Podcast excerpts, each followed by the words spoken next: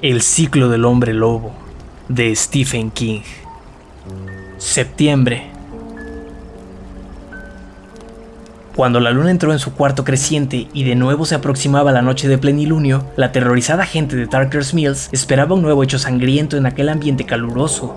Pero no ocurrió nada. En cualquier otra parte del ancho mundo, las ligas regionales de béisbol se decidían una tras otra y había comenzado ya la temporada de rugby o fútbol americano. En las montañas rocosas, en su vertiente canadiense, el simpático Willard Scott informó a los habitantes de Darker's Mills que había caído una nevada que cubrió el suelo con un palmo de nieve el día 21 de septiembre. Pero en este rincón del mundo, el verano se mantenía firme. Durante el día, las temperaturas se aproximaban a los 30 grados. Los niños, que hacía ya tres semanas que habían vuelto a la escuela, no se sentían a gusto, sentados en sus pupitres, sudando en las calurosas aulas, en las que el reloj marchaba tan lentamente que cada minuto les parecía una hora. Los maridos discutían y se peleaban con sus mujeres sin razón aparente, insultándose y atacándose. Y en la gasolinera de la Gulf, propiedad de O'Neill, en la Town Road, en el cruce de carreteras, un turista tuvo una pelea con Pocky O'Neill debido al precio de la gasolina. Se excedió en sus palabras y Pocky le dio un golpe en la cabeza con la manguera. El visitante, que procedía de New Jersey, necesitó cuatro puntos y se marchó amenazando con denuncias legales y pleitos. No entiendo de qué se queja, dijo Pocky en tono sombrío aquella noche en la taberna. Solo le golpeé empleando parte de mi fuerza, ¿saben? Si le hubiera pegado con toda mi fuerza, no solo le habría hecho callar, sino que estaría ya criando malvas. Seguro, asintió Billy Robertson, precisamente porque Pocky tenía el aspecto de ser uno de los que golpeaban con todas sus fuerzas si alguien le llevaba la contraria. ¿Qué te parece otra cerveza, Pock? Vete a la mierda, fue la respuesta de Pocky.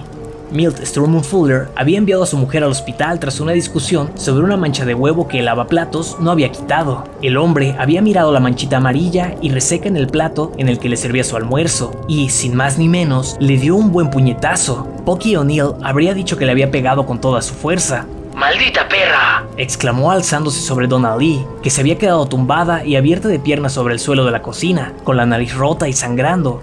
Sangraba también por la nuca, que se golpeó al caer. Mi madre lavaba los platos a mano y los lavaba bien. ¿Qué pasa contigo? Más tarde, le diría al doctor del Hospital General de Portland, en el departamento de urgencias, que Donna Lee se había caído de espaldas por la escalera.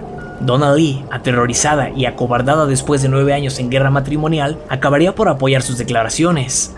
A eso de las 7 de la noche de luna llena, se alzó un viento desagradable, el primer viento frío después de una larga temporada veraniega. El viento trajo consigo unas nubes espesas que venían del norte, y durante unos momentos la luna jugó al escondite entre ellas, dando al borde de las nubes una tonalidad de plata batida. Las nubes se fueron haciendo más espesas y la luna desapareció, pero seguía estando ahí. Las mareas, a unos 35 kilómetros de Darker's Mills, sentían su influencia y también, pero mucho más cerca, lo mismo le ocurría a la bestia. A eso de las 2 de la madrugada se pudo oír una espantosa serie de gruñidos de dolor y miedo procedente de las porquerizas de Elmer Sinnerman en la West Stage Road, a unos 20 kilómetros del pueblo. Elmer tomó su rifle, vestido solo con el pantalón de su pijama y tenis. Su mujer, que casi había sido una muchacha bonita al casarse con Elmer en 1947, cuando la chica solo tenía 16 años, empezó a llorar y a suplicarle que no saliera, que se quedara con ella. Elmer la apartó a un lado y tomó el arma que estaba en el vestíbulo. Sus cerdos no estaban gruñendo, estaban gritando. El ruido parecía como si procediera de un grupo de jóvenes sorprendidas por un maníaco en una fiesta campestre. Iba a salir, nada podía obligarle a quedarse dentro, le dijo a su mujer, y en esos momentos se quedó helado, inmóvil, con su mano encallecida por el trabajo en el pestillo de la puerta trasera de la casa, cuando un pavoroso aullido de triunfo resonó en la noche. Era el aullido de un lobo, pero había tanta humanidad en él que hizo que su mano dejara el cerrojo y que permitiera a Alice Cineman que lo llevara dentro, a la sala de estar. Elmer pasó un brazo por la cintura de su esposa y la hizo sentarse en el sofá de la sala, donde se quedaron quietos, inmóviles, como dos niños asustados. Al rato cesaron los gritos de los cerdos, poco a poco, sí, cesaron uno tras otro. Sus últimos gruñidos se ahogaron en una especie de gárgaras sangrientas. La bestia volvió a aullar y su grito era tan frío y cortante como la blanca luz de la luna llena. Elmer se acercó a la ventana y vio algo, no podría decir qué, que se alejaba encorvado y se perdía en la oscuridad. Después llegó la lluvia, que golpeó en los cristales de las ventanas, pero Elmer y Alice seguían sentados juntos, en la cama, con todas las luces del dormitorio encendidas. Era una lluvia fría, la primera auténtica lluvia de otoño. Al día siguiente, la primera nota de color aparecería en las hojas de los árboles anunciando el otoño. En la porqueriza, Elmer encontró exactamente lo que pensaba hallar, una espantosa carnicería. Sus nueve cerdas y sus dos machos estaban muertos, decapitados y devorados parcialmente. Yacían en el barro, la lluvia caía sobre sus cuerpos, los ojos desorbitados, fijos, en el frío cielo otoñal. Elmer había llamado a su hermano Pete, que llegó desde Minot, y ambos estaban juntos contemplando el sangriento espectáculo. Guardaron silencio durante un rato y, por fin, Elmer fue el primero en hablar. El seguro cubrirá parte de los daños, aunque no todo. Creo yo mismo podré hacerme cargo del resto. Es mejor que hayan sido mis cerdos que no otra persona.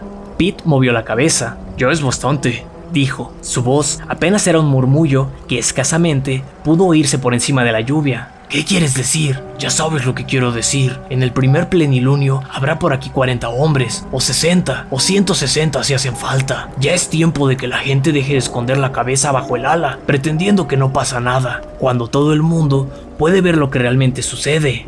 Por amor de Dios, Elmer, mira esta escena. Pete señaló abajo, al establo, en torno a los cerdos muertos y descuartizados horriblemente, la suave tierra del suelo de la porqueriza estaba cubierta por unas grandes huellas. Parecían las patas de un lobo, pero al mismo tiempo tenían algo sórdidamente humano. ¿Ves esas malditas huellas? Sí, claro que las veo. No creerás que esas huellas las hizo ningún ser normal, ¿verdad?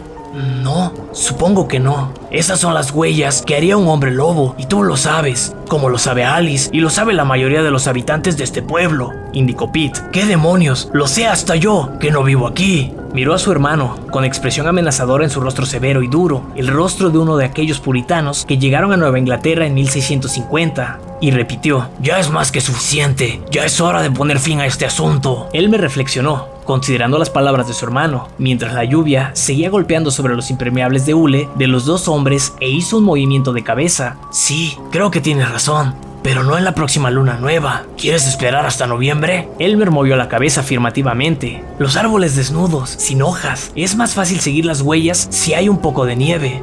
¿Qué te parece el próximo mes? Elmer Cineman miró a sus cerdos sacrificados en la porqueriza junto al granero. Después se giró para mirar a su hermano Pete. Será mejor que la gente vaya con cuidado. El ciclo del hombre lobo de Stephen King.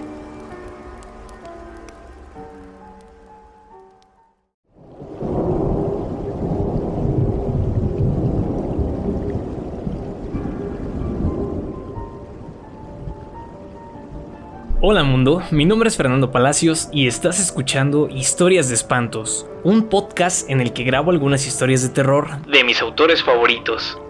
Espero que hayas disfrutado este episodio y si es así, me ayudas mucho siguiendo, suscribiendo y compartiendo mi contenido para que pueda seguir contando historias aquí. Así que dale like, suscríbete y compártelo con las personas que pienses que podrán disfrutar de una historia de espantos. Puedes encontrarme en Instagram como arroba fer.mr.bons y ahí comentarme qué historia, cuento o relato de terror quieres escuchar. Y si te ha gustado mucho este episodio, puedes ayudarme en el link de Boy Me a Coffee que está en la descripción. Gracias y nos escuchamos en la siguiente historia de espantos.